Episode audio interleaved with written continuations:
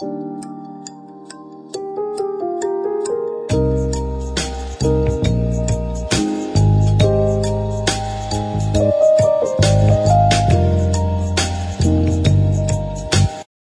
bem-vindos ao podcast Égua, Isso é Arte, episódio 24, Expressionismo Abstrato.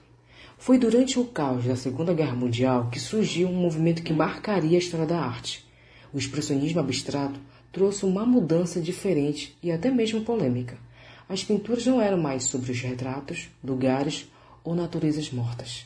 Eram sobre arte abstrata. E nesse penúltimo episódio do podcast Égua, Isso é Arte, iremos conhecer mais um pouco sobre esse movimento, suas características e dois artistas que selecionei para falar. E diante de tantas novidades e críticas, o expressionismo abstrato estava em uma luta constante. Foi em meados de 1940 que surgiu este movimento. Apesar do caos que foi a guerra, artistas mantiveram seus pensamentos nas suas produções, mesmo sendo tempos difíceis. O artista Pablo Picasso pintou a obra Guernica, retratando uma guerra. Os artistas expressionistas também retratavam suas emoções. Eram tempos difíceis que o mundo estava vivendo, e ao mesmo tempo estava vivendo mudanças. Quando eu falo sobre críticas, porque naquela época, quando o expressionismo abstrato surgiu, muitos críticos de arte, de certa forma, é, levaram esse movimento com críticas negativas. Obras desses artistas, né, os conceitos, ideias.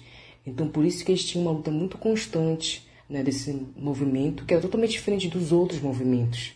Né, tanto diferente contra o impressionismo, pós-impressionismo, o expressionismo alemão e dentre outros movimentos que a gente já viu estudando ao longo do podcast. Por trás disso tudo, né, surgiu um artista norte-americano que se tornaria o principal artista do expressionismo abstrato. Seu nome é Jackson Pollock o homem que gostava de pintar no chão. Para ele, suas pinturas não faziam parte do cavalete. Era o chão o seu método de pintar. Colocava a tela no chão e pintava. A maioria dos artistas usavam pincéis. Ele praticamente não usava muito. Ele sentia uma liberdade de pintar sem eles. Sua técnica de gotejar a tinta na tela, fazendo várias linhas soltas de tintas, foi um marco para a história da arte, quebrando regras até mesmo padrões de beleza na arte, técnicas que ele criou e que também teve influências de outros artistas. Quando se fala sobre Jackson Pollock, já vem logo nossa mente quem conhece também esse mundo mais profundo da arte, lembra do expressionismo abstrato. Jackson revolucionou mesmo a questão da arte, principalmente nesse expressionismo abstrato, trazendo pinturas totalmente diferentes, com essas pinceladas jogadas de tinta na, na própria tela, né? Ele não pintava no cavalete. O que seria esse cavalete? Seria esse objeto onde os artistas colocam a tela para pintar, né? A gente vê isso acompanhando desde o longo da história da arte, né? Como Leonardo fazia, é, Van Gogh, dentre outros artistas. Ele não gostava de pintar no chão. Ele colocava a tela branca no chão e pintava.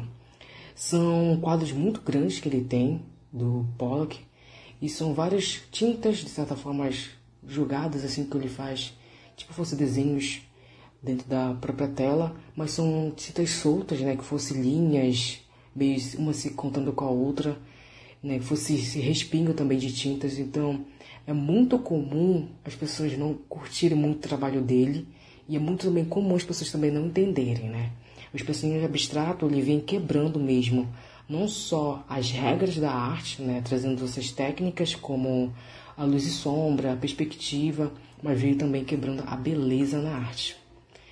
Emoções, simbolismo, surrealismo, expressionismo alemão, cubismo, pinceladas soltas, a importância da obra como objeto principal, técnicas inovadoras são algumas características que compõem este movimento. Quando eu falo sobre emoções, é os sentimentos que o artista também está passando naquele momento.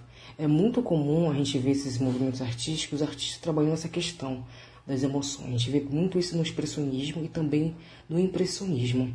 Essa forma da simbologia, das mensagens por trás das obras, essa questão do surreal, né, trazendo também dentro das obras como temas. O expressionismo alemão, de certa forma, tem um dedinho também nesse movimento do expressionismo abstrato, a questão também do cubismo, essas pinceladas soltas que eu falo, essa, essas são pinceladas com mais teor de criatividade, mais é, liberdade. E a importância central também que a obra é o objeto principal também. As técnicas inovadoras que a gente vai ver do decorrer desse movimento, né?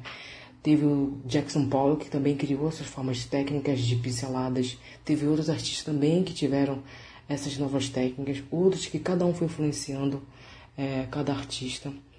Havia vários é, artistas que também faziam parte do expressionismo abstrato e um deles foi o Franz Klein, o homem de duas cores.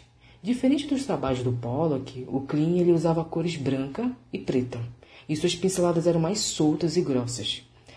Uma tela branca e as pinceladas eram suas composições. Algumas pessoas assemelham as obras do Klein com a caligrafia chinesa, mas o próprio artista disse que não teve nenhum contato com caligrafia chinesa, então era apenas uma semelhança que as pessoas viam no seu trabalho. Para algumas pessoas, o expressionismo abstrato ele pode ser confuso, né, como falei, ou até mesmo não ser considerado como uma obra de arte. Mas, como falei durante todos os episódios da temporada do podcast, né, vai sempre tendo essas mudanças, já tiveram essas mudanças na arte e vai continuando tendo essas mudanças. A gente vai ver muito isso na arte contemporânea. Eu escolhi duas obras, né? Uma do Jackson Pollock, na verdade uma obra dele, e a outra do Frank, Frank Klein, para a gente falar um pouquinho sobre ela.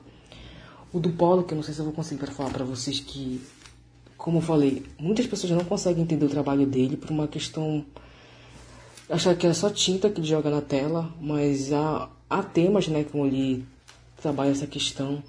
Às vezes não é obrigado a gente também entender a obra, né? Acho que cada um tem a sua forma de expressar sua opinião, de entender o que o artista está querendo dizer.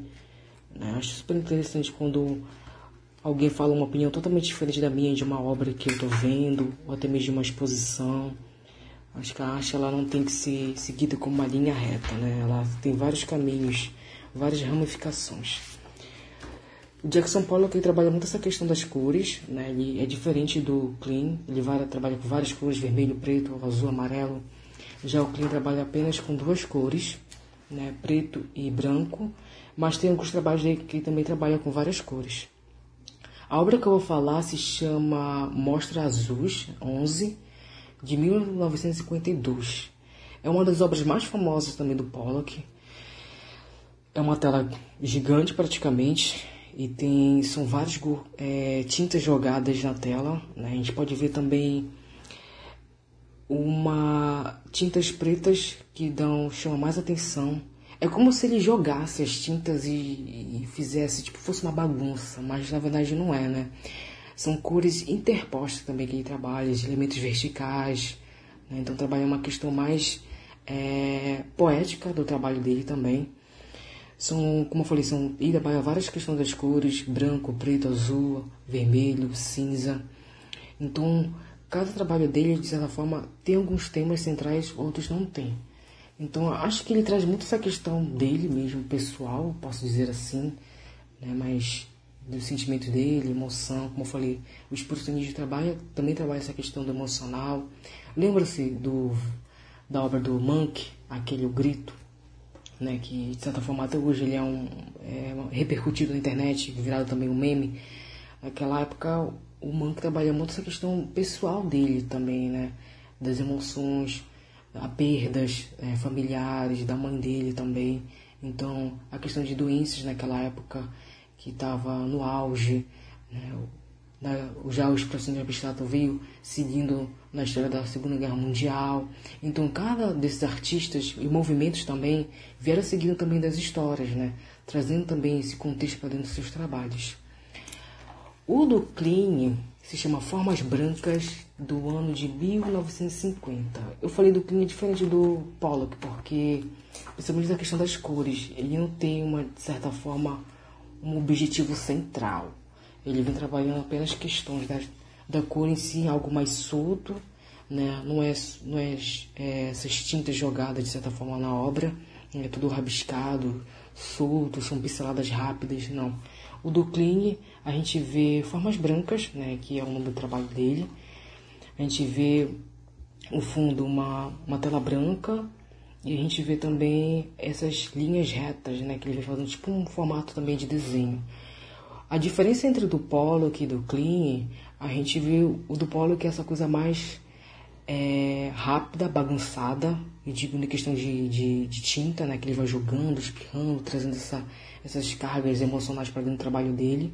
Já o Clean vem trazendo essa coisa mais leve, solta, mas trazendo uma pincelada mais grossa, né? Que ele vem trabalhando essa questão do, da tinta, da tinta preta dentro do seu trabalho, trazendo novas formas diante disso. É muito interessante o trabalho dos dois, né? Porque são expressionismo totalmente diferentes. E é bom sempre lembrar, quando vocês forem lembrar de expressões de abstrato, existem outros artistas também, como o Kline, que trabalha uma questão mais de, diferente né, da arte abstrata do que o Pollock. Então chegamos na reta final desse penúltimo episódio do podcast. O próximo episódio será o último desse ano. E antes de eu terminar esse episódio, eu quero agradecer a todos que estão me acompanhando desde o início do podcast que me acompanharam também é, durante esse um ano que o podcast fez, no mês de agosto, acho que foi. E eu sou muito grata por todos me acompanharem, né, os meus ouvintes, aos novos ouvintes também, muito obrigada por estarem aqui comigo. Bom, o próximo episódio eu pretendo fazer um episódio especial de Natal. Vai ser super bacana. Espero que vocês também possam me acompanhar. E ano que vem tem uma nova temporada do podcast ABC Arte. E sigam o podcast no Instagram, podcast Arte. Até o próximo episódio.